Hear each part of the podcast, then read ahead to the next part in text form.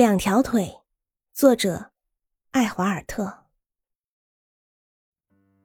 雨季过去了，阳光恢复它的强力。雨和阳光轮流的来着，时光必然的继续的流过去。两条腿的家族现在迁到新屋里，比岛上的草屋和苹果树上的住处都要舒服了。所谓新屋，是石堆中的一个洞，两条腿在一次散步时发现的。暖天极凉快，而冷天屋里是暖的。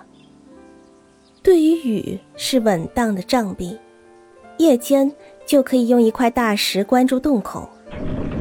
两条腿铺了皮毛，用苔藓放在地上。他在那里面同他的家族和狗极愉快的住着。两条腿有许多事情要做，因为家中增加人口了。现在他有三个儿子，他们做事极超拔，食量如狼一般大。他必须处处小心，因为自从那天晚上他用羊骨制击狮子的头以后，他不但成了百兽之王的仇敌，而且林间的其他动物也大都对他怀疑了。他们已经知道，两条腿已成为有力的猎夫，一点也不比狮子低下。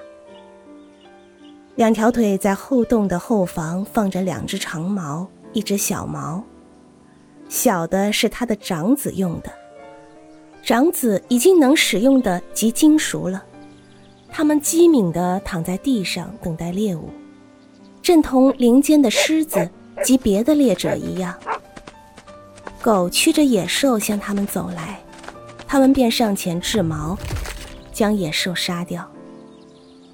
有一天晚上，狮子向他的妻子说：“他比我还善于打猎。今天我挑中一只小鹿，被他用矛打中，捉去了。”雌狮子问道：“你为什么不取为己有呢？”我正想朝中扑进他去，但是在我能跳上前去捕捉小鹿的时候，两条腿已经把小鹿杀死了。两条腿的毛穿通镜子，鹿倒地死了。那么，在他杀死鹿之后，你为什么不把鹿抢过来呢？他的手里还有一只毛，他的小孩也有一只。我不明白矛这种东西，谁被矛击中，没有不倒地而死的？你是怕两条腿啊？他才是百兽之王，不是你。